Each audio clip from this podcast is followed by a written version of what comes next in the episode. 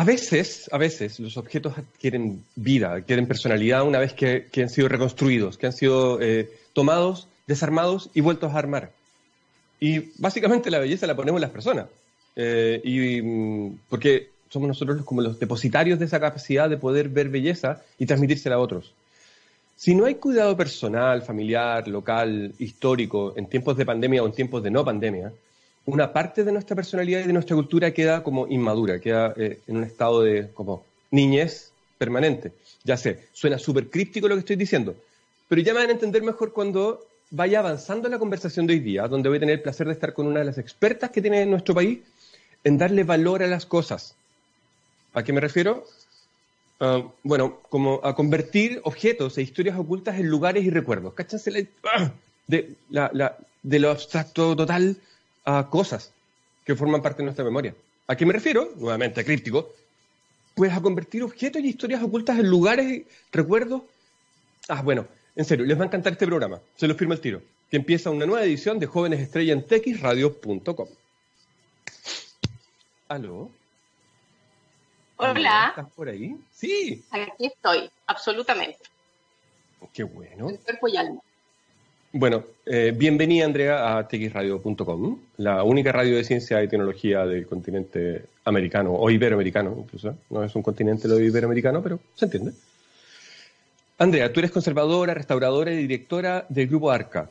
Y hoy día vamos a hablar justamente de patrimonio, de crear equipos, de elegir carreras poco comunes, de construir espacios y alianzas para que pasen cosas. De verdad, muchas gracias por estar esta mañana aquí. Bueno, primero para mí, muchas, muchas gracias por invitarme. Me encantó la idea, estoy feliz de estar aquí compartiendo. Segundo, eh, no soy directora de ARCA, nosotros somos una sociedad de tres personas en igualdad de condiciones y yo me considero más bien una coordinadora quizá, como una directora de orquesta. Eh, no lo de directora eh, queda porque em, los formularios a veces a uno lo obligan a poner palabras porque no hay espacio para otras, pero solo por eso. Ah, pero legalmente ah. hablando somos tres igualitas igualitas. Y, ¿Quiénes son las otras dos personas? Las otras dos personas, socias mías, son diseñadoras de la Universidad de Valparaíso. Ahora no están conmigo. Bueno, no nos vemos hace mucho tiempo en vivo y en directo.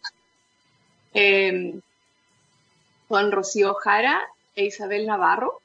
y, hacemos un grupo eh, que funcionamos bastante bien, diría yo, porque llevamos 16 años juntas.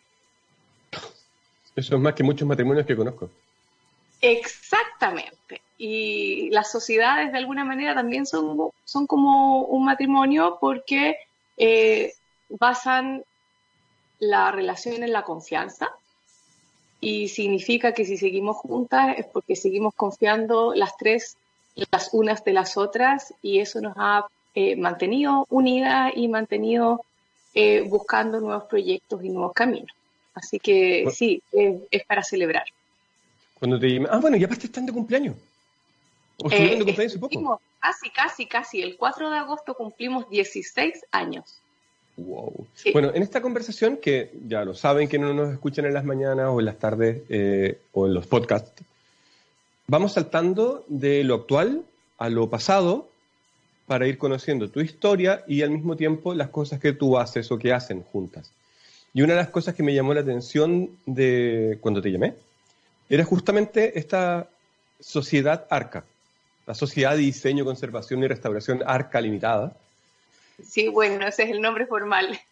claro, em, porque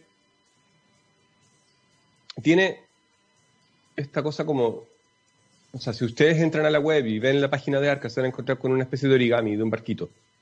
Y hay una narrativa dentro de vuestra historia en la cual este barquito zarpa, vuelve a dique, conoce nuevos puertos.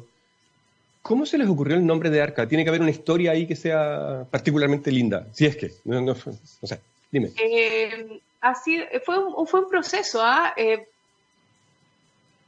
primero, eh, formar la sociedad fue un asunto de necesidad porque el Estado de Chile empezó a contratar todo a través del portal de Chile Compra, una cosa que ahora está súper difundido, pero nosotros funcionamos hace tanto tiempo que cuando partimos no existía o solo existía para las grandes adquisiciones.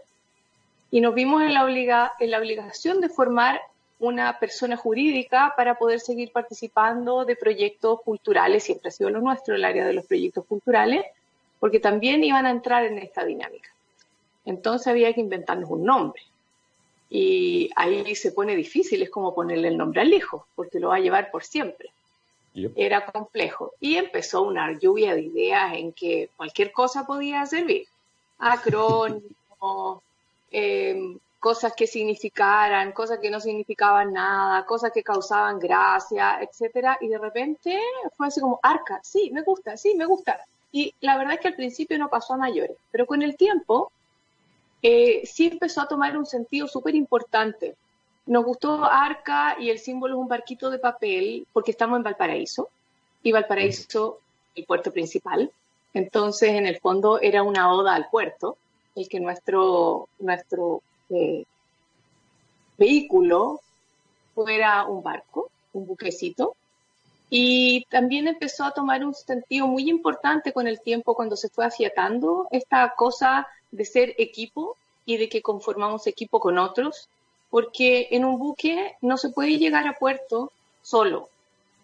Se trabaja con una tripulación, con una tripulación en que cada uno tiene un lugar y tiene una misión y si no la cumples bien, eh, echas a perder, estropeas el trabajo de los demás.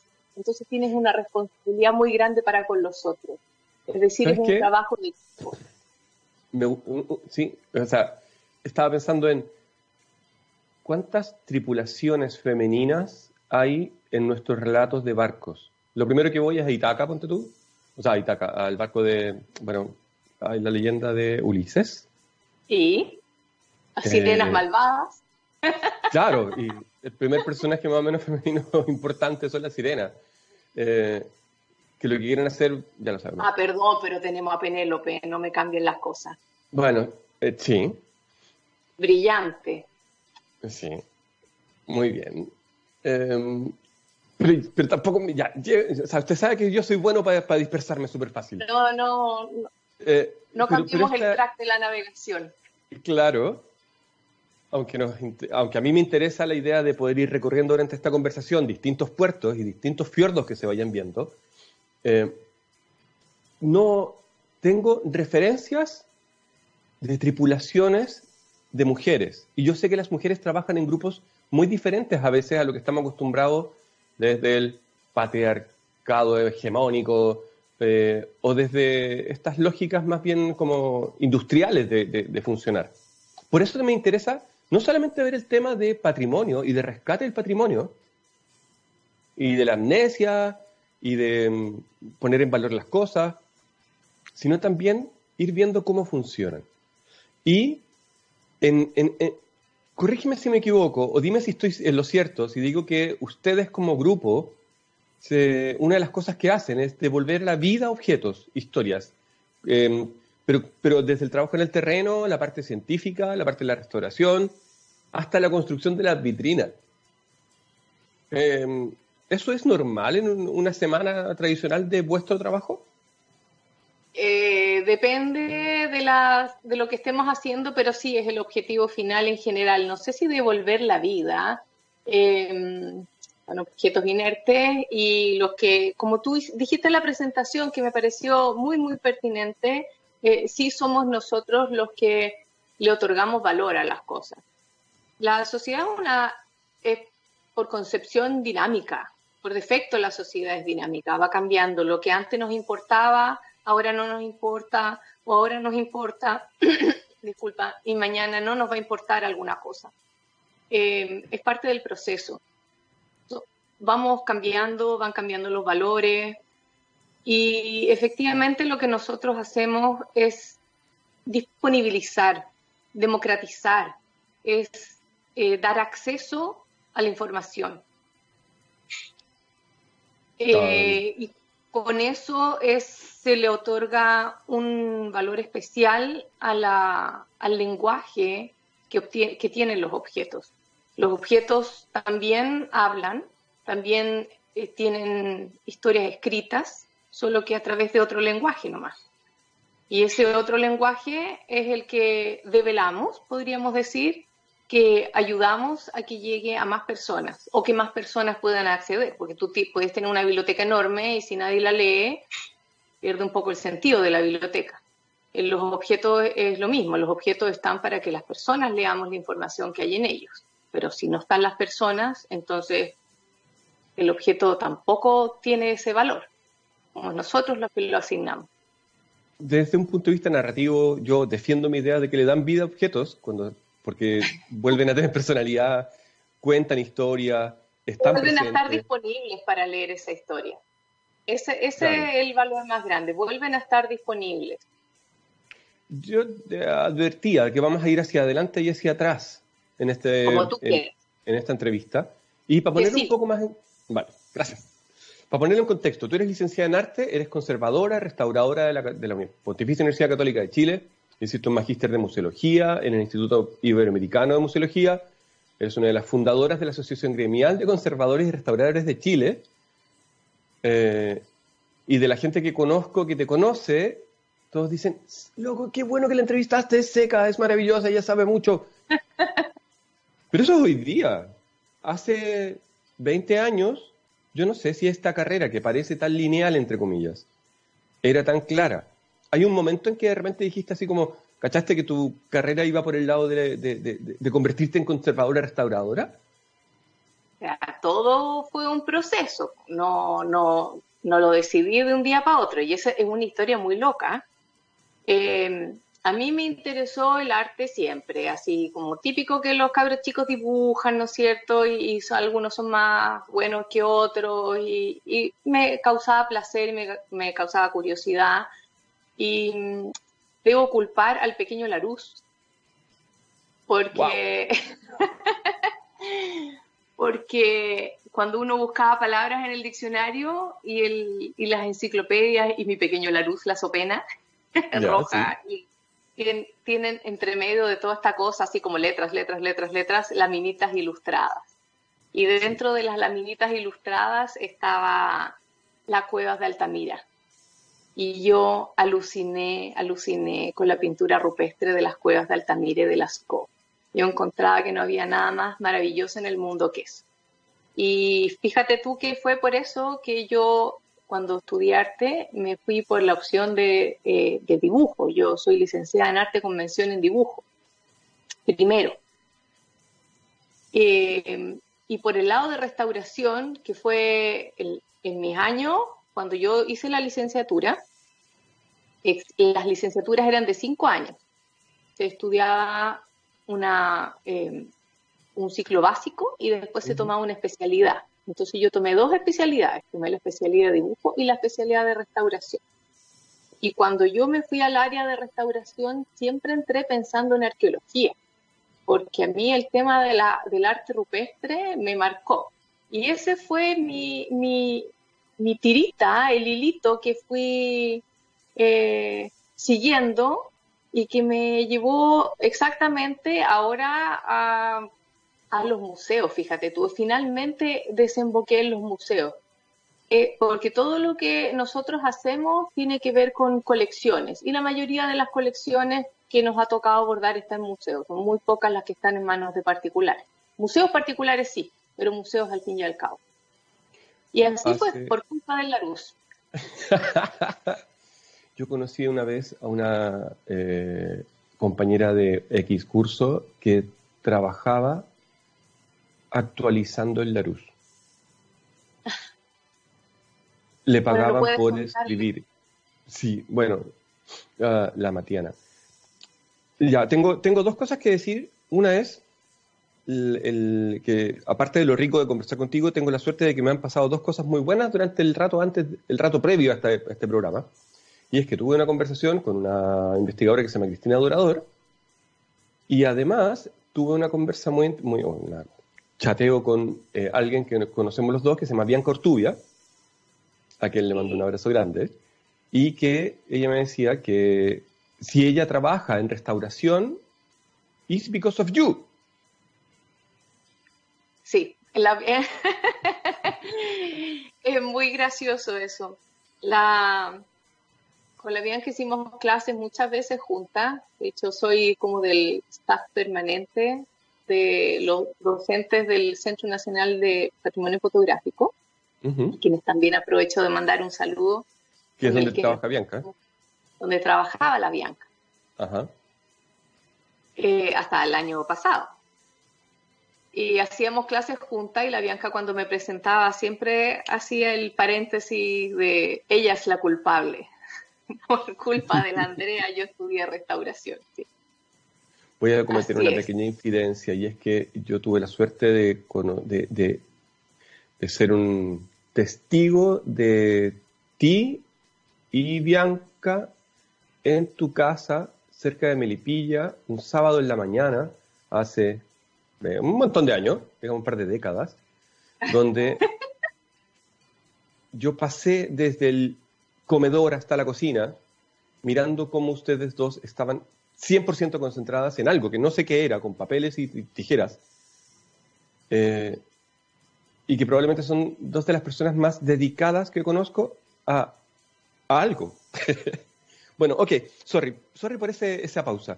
Nombraste los museos, nombraste los museos y a mí em, algo que me abruma y a veces me agobia incluso es la sensación de que vivimos en un país que o no tiene memoria, o la memoria ha estado relacionada con la reparación, eh, con la reparación asociada a, las atrocidades del golpe militar. Y en cierta forma se ha politizado. No es que sea necesario el concepto, el concepto de, de, restauración. Sin embargo, o sea, yo creo que es absolutamente complementario. Y te quería preguntar sobre museos, sobre sobre los museos que hay en Chile, sobre los espacios que tenemos para poder conocer nuestra historia. Una historia que cada vez que me pongo a indagar, me la encuentro que es más rica. Es maravillosa, es súper entretenido. Los, museos, los museos son lo máximo. A mí me encanta. Em, existen varios museos en Chile, existen museos de distinta índole también. Existen los museos estatales, que tienen una red a lo largo de todo Chile y que han cambiado mucho, ¿ah? mucho. Yo creo que los que no van al museo desde el año 80 deberían darse una vuelta porque se sorprenderían, bueno, ya no, no todavía, por supuesto, cuando se pueda otra vez, pero se sorprenderían lo diferentes que están. Diferentes en cuanto a presentación, diferentes en cuanto a concepción de cómo exhibir las cosas, de la importancia que tiene el público eh, en relación a la muestra, pero lo que me encantaría aprovechar el espacio, ya que estoy aquí, ya que me dieron estos minutos, eh, es contarle a las personas un poco eh, la diferencia que hay entre lo que concibe o percibe uno respecto de un museo como espectador y de cómo es un museo cuando uno trabaja dentro. Cuando uno está eh, mirando como visitante, uno ve una exhibición con vitrinas, con distintos tipos, formatos, eh, obras bidimensionales, tridimensionales, etcétera, de cualquier género que sea el museo. Pero no se imaginan lo que significa un museo puertas adentro. No se imaginan que la parte realmente eh, sustanciosa de producción está donde el público no ve, donde están los investigadores, los que trabajan con esas colecciones que no están en exhibición, eh, toda la gente que está del Departamento de Educación, ah, eh, tratando de comunicar las experiencias con el público, eh, todo lo que hay detrás de la vitrina. Eso es enorme, enorme. Incluso respecto de, la, de lo que está en exhibición. No hace tantos, bueno, igual ya hace unos ocho años, yo creo que está más o menos añeja la, la investigación, pero cuando miramos a largo plazo no están. Se hizo un estudio a nivel internacional y el resultado fue que el 10% de promedio a nivel mundial está en exhibición y el 90% está en depósito de colecciones, es decir, no no tienen acceso los visitantes a esa información. Esa información está en objetos, en colecciones botánicas, en colecciones eh, geológicas, paleontológicas, mineralógicas, biológicas, eh, arqueológicas, antropológicas, etcétera, etcétera. Eh, pero cuando, cuando alguien ve un montaje, no se imagina todo lo que hay detrás, todo el esfuerzo que hay detrás, todas las personas que involucran tener cuatro o seis vitrinitas pequeñas, la importancia de los museos locales. No, los museos son fantásticos. Son, y son una cantidad de trabajo que no te lo explico. bueno, cuando, me puedo imaginar que cuando están construyendo una colección o la están... Eh, uno tiene que ir armando un relato, supongo. o sea, de, esos, de ese 100%, solo elegir un 10% de objetos es porque quieres contar una historia a través de seleccionar ciertas cosas. Claro, es que ahí tenemos dos grandes áreas. Como te cuento, lo que está en exhibición, que es el grupo pequeño, está selección, y lo que está en depósito de colecciones, que es lo que está destinado a investigación y a reposición de pieza, a publicaciones científicas, publicaciones de divulgación, etc. Ahora, si nos vamos a ese pequeño 10%, que en algunos casos es más y en algunos casos es infinitamente menos, eh, claro, por supuesto, una, una exhibición contemporánea no se concibe sin primero tener un guion, igual que en el cine, igual. O sea, tenemos que tener un cuento. Y esa historia se va armando con objetos, con imágenes, con preguntas, con hoy por hoy, con tecnología, eh, pensando en los distintos públicos. Pero si te fijas, todo lo que estoy diciendo tiene que ver con el público, porque ha habido una evolución súper importante y ya que me fui por otro track, que me gustaría también hacer el comentario respecto también de mi disciplina y cómo se, se unen y se ensamblan estas cosas. Yo entré a estudiar el año 90. En los años 80, toda, cuando partió el tema de la conservación-restauración en Chile, yo todavía era más chica, hay gente que viene haciendo escuela mucho antes que yo y que fueron mis profesoras, así que eso ha sido maravilloso. estaba bastante orientado todo a la restauración, es decir, a la intervención de los objetos, a tratarlos eh, estéticamente, también matéricamente, eh, pero había un, interés de devolver eh, la estética de los objetos. En los años 90, las cosas se fueron cambiando un poco, que fue mi periodo de estudio, y, como que los criterios se fueron volcando a la conservación. ¿Qué significa eso? El evitar el deterioro de los objetos, pero siempre en como encapsulado, siempre pensando en estas áreas, los depósitos de colección, en estas áreas de acopio de las colecciones. Y el, por allá, por los años 2000, eh, nos fuimos dando cuenta que en realidad no solo bastaba poner atención con cómo se resguardaban los objetos en estos depósitos, sino que había que tener eh, mucha información y estar muy alerta de lo que pasaba por fuera del depósito. Es decir, los incendios, los robos, los terremotos, los maremotos, todo lo que tenía que ver con seguridad. y hasta estamos en el 2020 no, solamente apito de los desastres naturales eh, propios de nuestro país, que son particulares. no, estoy hablando del caso del Museo de Bellas Artes de Sao Paulo, si no me equivoco. Ah, bueno. Bueno, pero nosotros tenemos el propio también, acuérdate cuando se incendió el Museo Militar.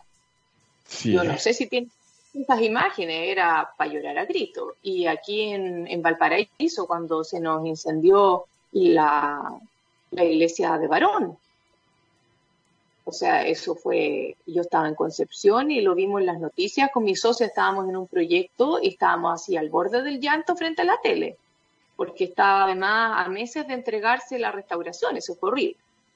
Bueno, pero ese es otro tema. Lo que yo quería llevarte es que hoy día, que estamos en el 2020, eh, estamos cada vez más volcados eh, a mirar las colecciones, los objetos en relación a la comunidad, en relación a las personas que, que nos relacionamos y que, que eh, nos nutrimos de esa información objetual.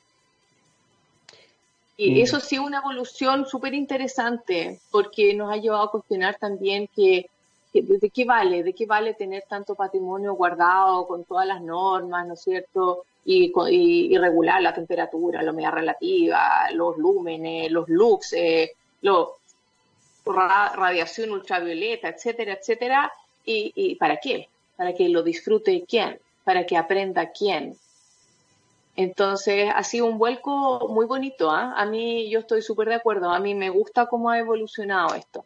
Y, y, ahí se amarra con lo que te decía de las exhibiciones, de que las exhibiciones también han cambiado su mirada y las exposiciones también yo creo que cada vez están eh, volcándose más hacia el público, hacia el disfrute, hacia el aprendizaje, pero el aprendizaje placentero me parece muy entretenido.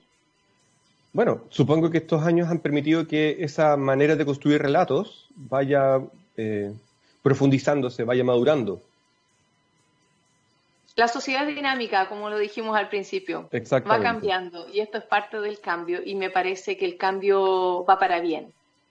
Cuando uno va a una ciudad pequeña y de repente ve, o sea, una ciudad con un museo, es súper distinta a una ciudad sin un museo.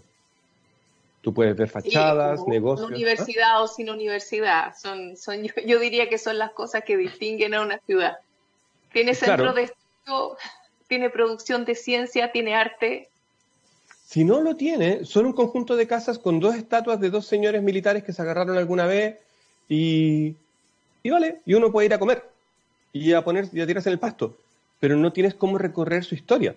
Estoy pensando en La Serena, estoy pensando en Valdivia, eh, pero además en ciudades más pequeñas. Y aquí me voy a ir a una cosa súper concreta. Y ojo, ya llevamos media hora de, programa. Caramba. sí, esto, esto da para largo. Cuéntame del Museo Histórico de Placilla. Ah, ese es nuestro penúltimo proyecto, porque ya estamos empezando otro más. Museo Histórico Placilla, lamentablemente en este momento estamos como medio stand-by porque llegamos a la etapa del montaje y no podemos movernos de la casa. Estamos con confinamiento sanitario obligatorio, así que eh, estamos esperando que esta situación se levante para poder volver a trabajar. Pero el proyecto es un FMIM. ¿Eso qué significa? Es un fondo que existe, un fondo estatal, que existe desde el eh, año pasado recién va en su segunda versión, ya se postuló a la tercera, pero es un fondo muy nuevo. ¿Qué significa FMIM? Fondo, fondo Museológico. Espérate, Fondo de Mejoramiento Integral de Museos. Perfecto. FMIM, Fondo Mejoramiento Integral de Museos. ¿Dónde queda? ¿O dónde va a estar? ¿Cómo dónde? El museo. El Museo de Placilla, ah, perdón. El Museo de Placilla obviamente queda en Placilla. Eh, Placilla queda a la entrada de Valparaíso. Placilla era una explanada, un peladero durante siglos, eh, pero este museo nació, mira, eso es lo más bonito del Museo de Placilla, es que el Museo de Placilla nació como inquietud de los vecinos Placilla. Placilla fue creciendo, se convirtió, actualmente es un poco como un apéndice dormitorio de Valparaíso, hay que decirlo pero los vecinos más antiguos, los placillanos de años, eh, sienten una vinculación muy importante con su terruño, que es maravillosa. Y dentro de unos proyectos, de estos proyectos Quiero mi barrio, no sé si tú recuerdas los proyectos barrio, bueno, e, ellos decidieron hacer varias cosas, eh, mejorar unas calles, lo típico de proyectos de ese tipo, ¿no es cierto? Como de infraestructura vial.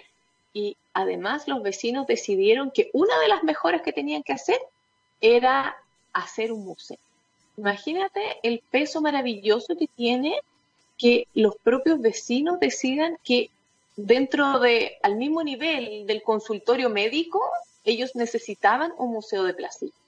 Y todo esto partió porque en 1891, en nuestra triste historia de la Revolución o Guerra Civil del 91, la última batalla se libró en Placilla.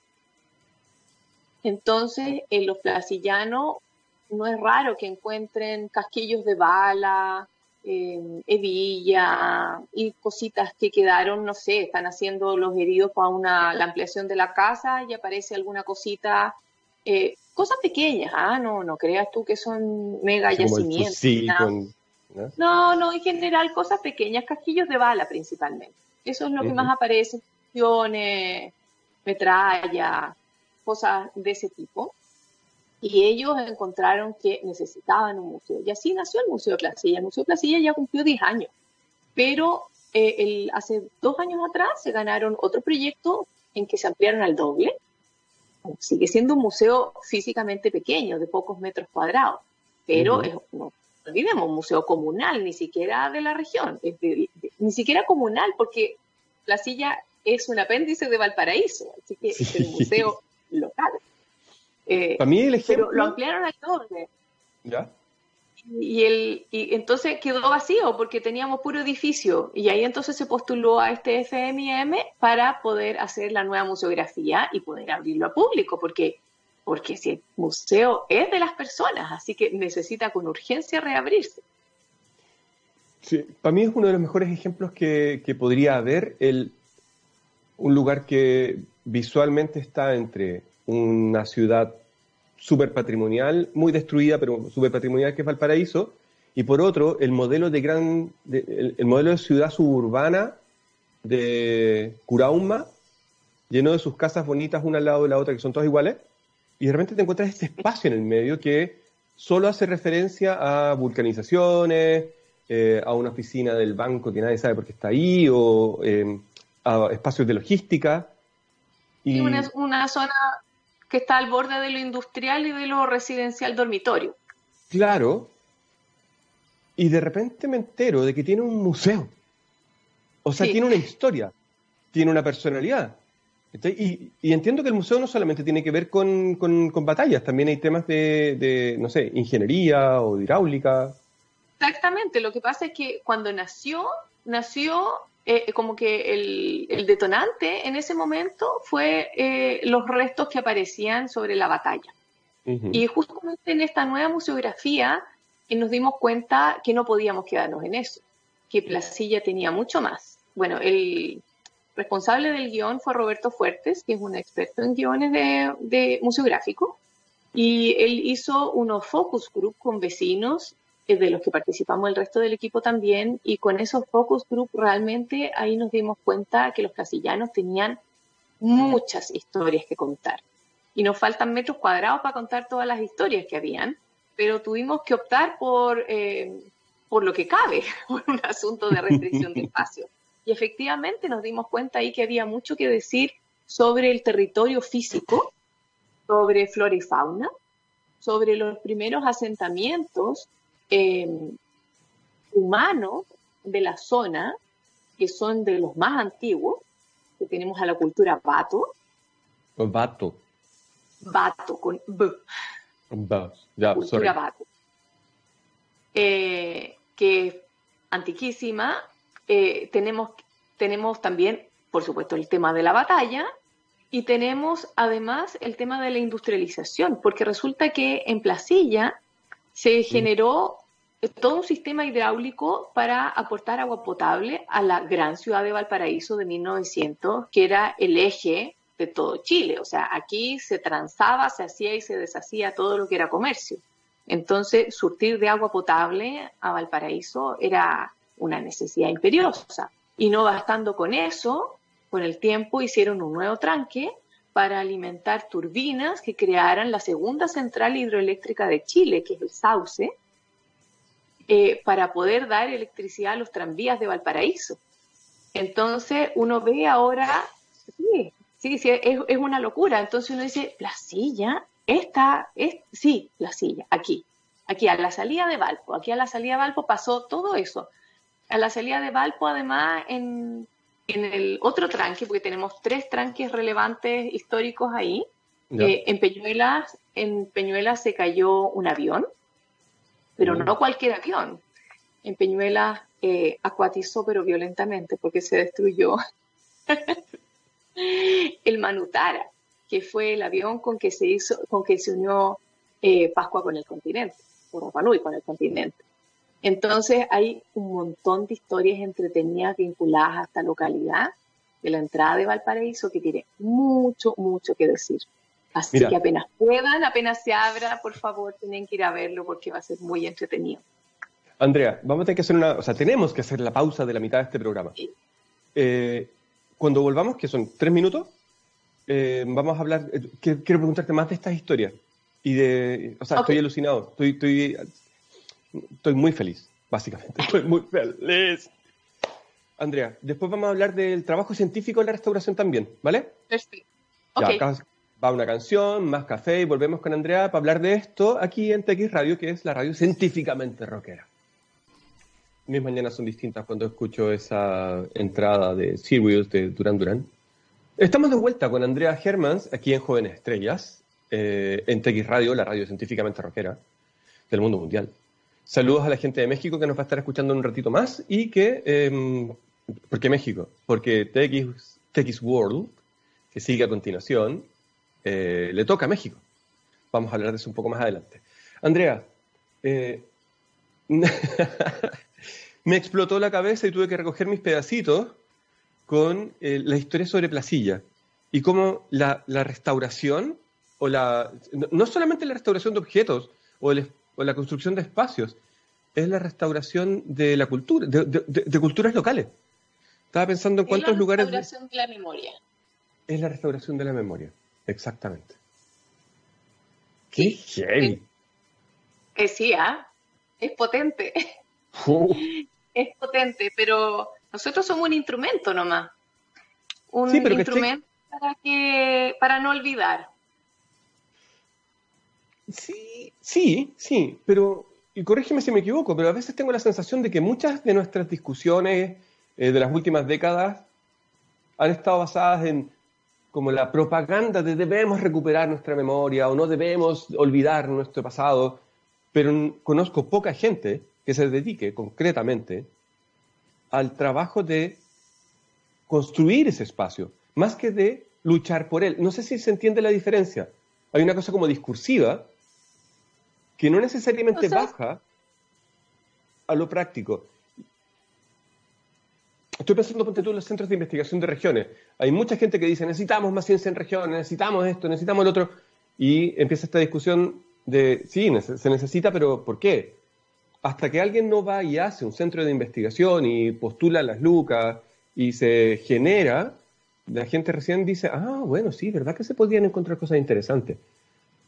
Que ese, ese, ese avanzar donde ustedes construyeron este barco este barco que va sumando tripulaciones según las necesidades de, lo que ven a la vista eh, y que se mantiene en el tiempo, es como... Eh, ay, se me, se, me, se me acaban un poco las palabras y tengo que volver a tratar de concentrarme en esta entrevista y en lo que nos queda de tiempo, porque nos quedan 15 minutos recién. Me preocupa... Queda poquito. Sí, po. Eh, esta sensación de ser espectadores frente a protagonistas. Cuando tienes historia de tu pueblo, de tu localidad, te sientes mucho más protagonista, porque es muy probable que alguno de los personajes que está en ese museo haya tenido que ver con algún pariente tuyo eh, o con alguna historia de tu calle y te devuelve, te ayuda a la raigambre, a la raigambre local. A la sensación de pertenencia, que, que es algo que igual es bueno, es bueno sentirte, sentirte de un lugar. Es bonito. Eh, creo que ayuda a vivir, fíjate tú. Ayuda, ayuda a vivir el tener vinculación. Eh, creo que los sentimientos de extrañar lo propio eh, es bueno, es bueno para el alma. Sí, para sentirse más parte de. De hecho, el sentirse parte de algo a veces es mucho, o sea, es tremendamente sanador desde perspectivas que normalmente no tomamos en cuenta. Sí, yo creo que los que más gustan eso son los que, los que se van Eh,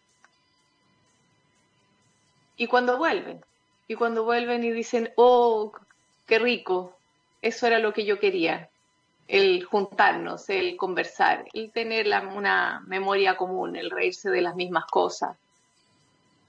Eh, por eso tengo una, un aprecio muy especial, fíjate tú, a, los, a estos museos chiquititos, a los museos locales. Eh, no significa que no me importen los grandes museos como el Museo Nacional de Bellas Artes, el Museo Nacional de Historia Natural, me parecen fantásticos, me encantan, pero, pero creo que no son más que estos pequeños museos locales que se van generando, como el Museo de Quillota, como el Museo de Pucón, eh, como el Museo de Concon, eh, y así eh, pequeños museos que hablan de comunidades y tienen un valor muy especial porque, porque esos, esos pequeños museos no están generados de manera vertical, sino que de manera transversal. Es por necesidad de la ciudadanía, por necesidad de los vecinos. Por supuesto que siempre hay algún dirigente que es el que más empuja, ¿no es cierto? Pero eso pasa con todos. Eh, con todas las cosas humanas. claro, así funcionamos. Pero nacen de una necesidad local y no nace de la verticalidad eh, del Estado como ente regulador, ¿no es cierto? Entonces tienen una cosa muy rica, muy sabrosa, a pesar de todas las dificultades económicas y de venires y de que hoy a veces uno entra y la, deformación profesional te hace ver las cédulas mal escritas y el polvo en las vitrinas, y, pero en fin, superando eso.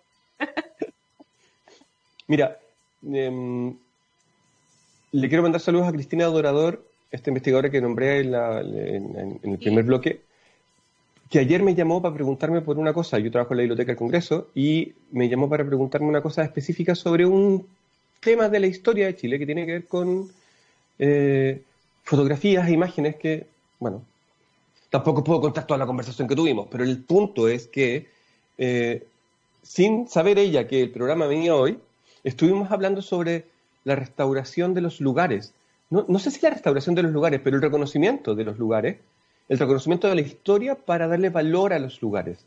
Ella vive en el, en el norte. Puesta en valor es el concepto que se usa para eso. Pues, vale, pues puesta en valor. Mientras más se eh, excava para dar valor a algo, más valor se ve y más curiosidad hay por saber más de los lugares.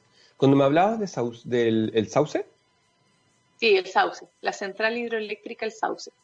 Me acuerdo de pequeñas centrales hidroeléctricas en algunas ciudades francesas o catalanas que tú las veías y son un museo en sí mismo porque están restauradas aunque ya no funcionen como servicios hidráulicos, por ejemplo, que ahí estaban relacionados con las fábricas textiles, concretamente. Y uno tiene la oportunidad de ir por la carretera, ves esto, paras y hay un cartel y hay eh, un lugar que tú puedes recordar y le da una historia distinta unida a la naturaleza circundante. Y ojalá pueda pasar lo mismo con las instalaciones de la central de El Sauce, porque entiendo que hoy día son un desastre.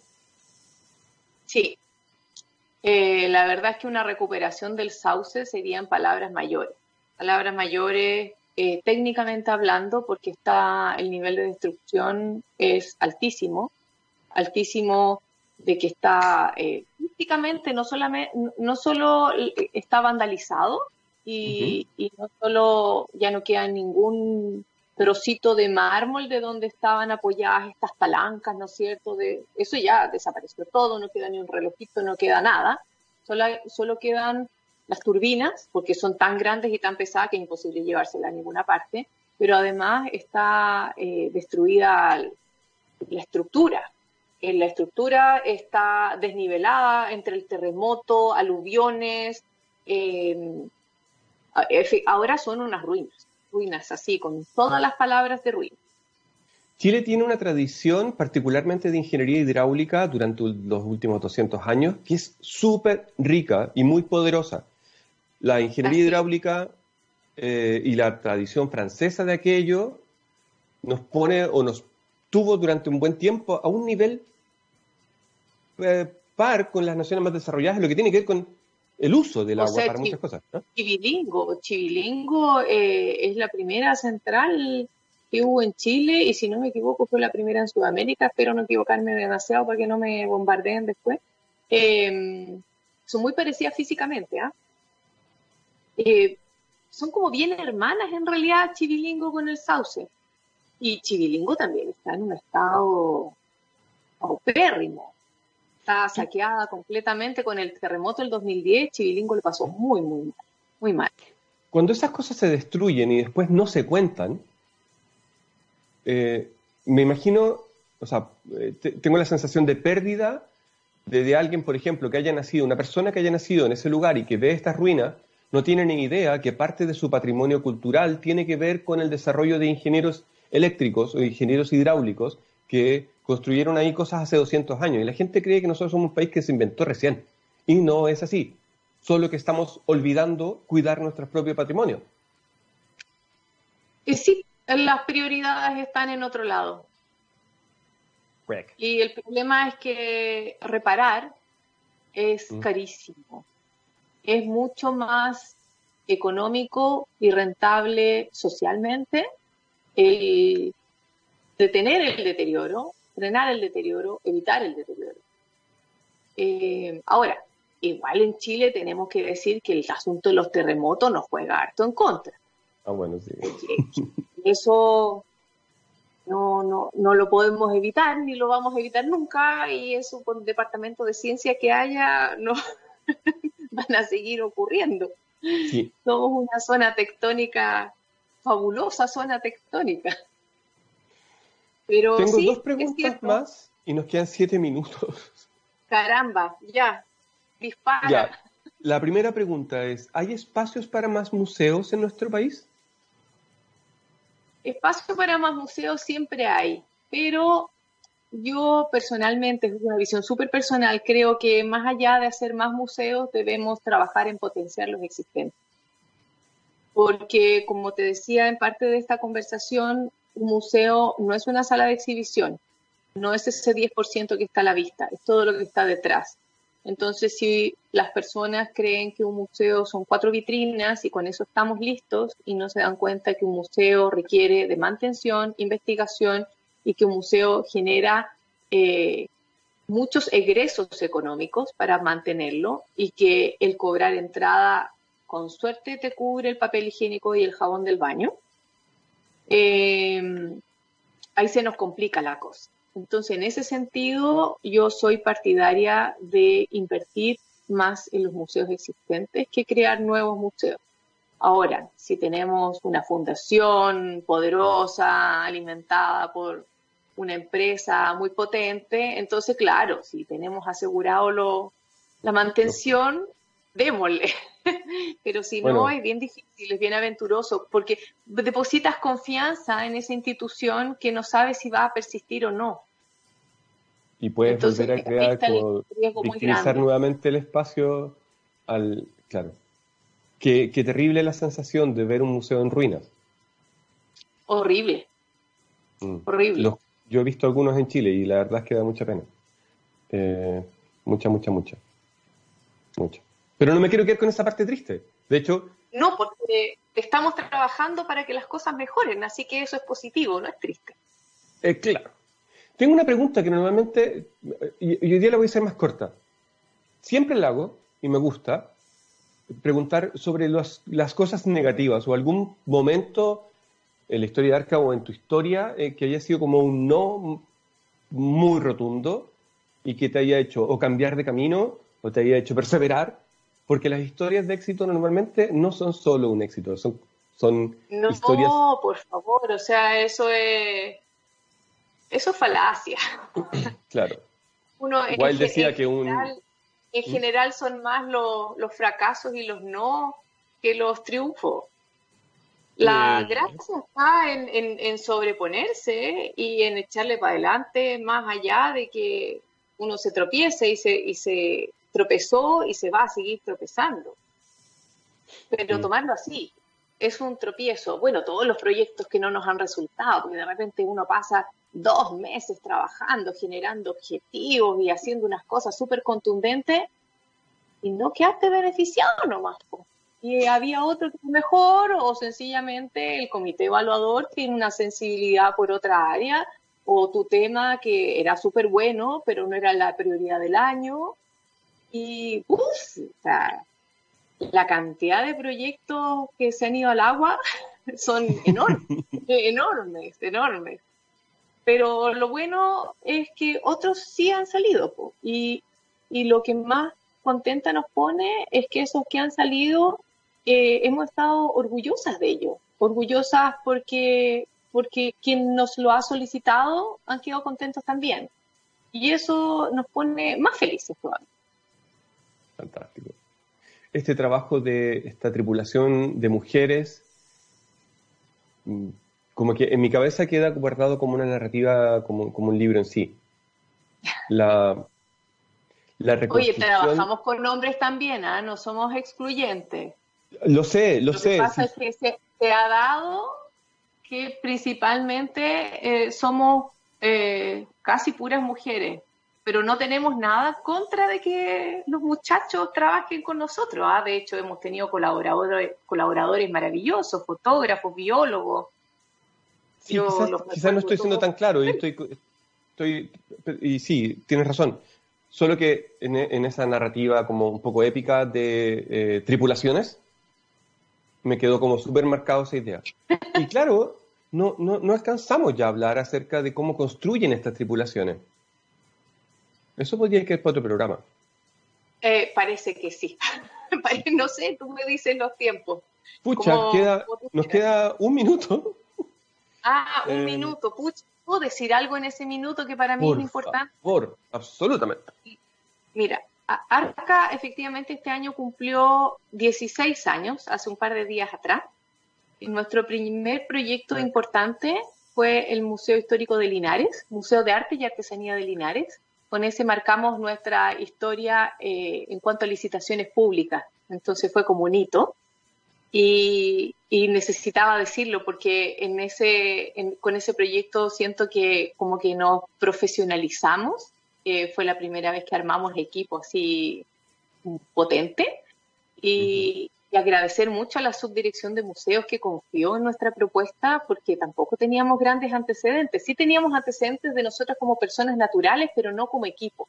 Entonces, eh, quiero decir eso. Y la otra persona eh, a la que también le debemos mucho fue al exdirector del Museo Nacional de Historia Natural, Claudio Gómez, que ya no es director, se fue a Estados Unidos a tener un puesto súper interesante, eh, también por la confianza porque él también confió en nuestro trabajo y no eh, confiaron en una licitación pública para hacer un proyecto piloto experimental. ¿Tú sabes lo que es eso? O sea, sin ofrecer cantidad de cosas, decir, ok, creo en ustedes, creo que no nos van a hacer lesa de esos aquí en el museo y que de verdad van a trabajar y van, a hacer todo lo que más se pueda con esta plata de la licitación. Eh, bueno, lo hace cualquiera. Entonces, eh, creo que han sido dos hitos súper, súper importantes para nosotros. Y, cumplimos. Y por eso nos ganamos confianza para los proyectos siguientes. Pero un día fueron, se pueda, fueron puntos clave. Un día, cuando, un, día cuando se, un día cuando se pueda, te voy a invitar a hacer un programa, pero eh, en la calle. Ya. Eh, recorriendo la quinta normal. Ah, ok. Ok, cuando se pueda cuando se pueda, claro. Andrea, muchas gracias por estar hoy día acá. ¿Mm? Hoy muchas gracias por la invitación. Sí. Ah, perdón. Eh, sí, siga. no, solo, solo agradecer por la oportunidad, porque la gente de conservación y restauración somos un poco dinosaurios, unos bichos raros. Eh, y el que más personas sepan de nuestra disciplina que no se forma así como la gente que sabe pintar, sino que es una disciplina que se estudia, que tiene ética, que tiene códigos. Em, me encanta, me encanta poder difundirlo y ser parte o ser un granito que aporta a, que conozcan este trabajo extraño, curioso. Fantástico. Andrea, ahora sí, muchísimas gracias. Eh, esto es Jóvenes Estrella y he, tenido el placer de que estás aquí. Ahora viene TX World desde México con Manuel Ramos y con Nicolás Tejos. Eh, les pido disculpas por haberme comido algunos de sus minutos. Eh, esto es TX Radio, la radio de ciencia y tecnología del continente. Y el programa de Manuel y Nicolás se viene muy bueno. Hasta la próxima semana.